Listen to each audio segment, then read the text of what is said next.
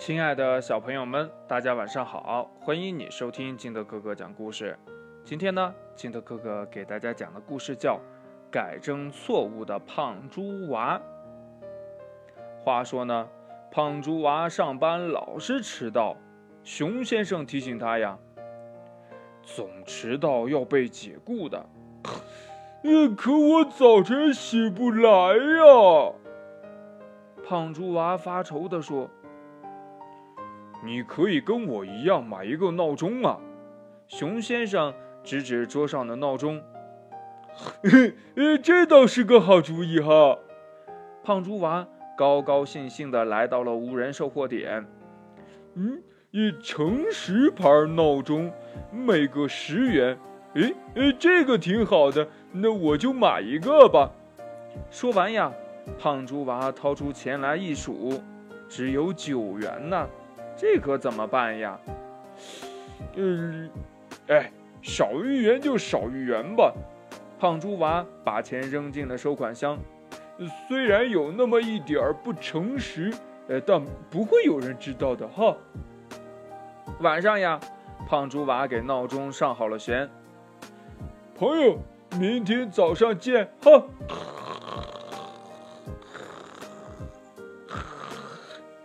这胖猪娃睡得还挺快的。这第二天呢，胖猪娃被阳光照醒，一睁眼，坏了，又迟到了。哎哎哎，都是你误事儿，你还叫诚实牌的呢？哎，对不起，让我检查一下。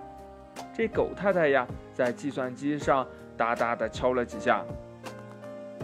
对不起，闹钟没有问题。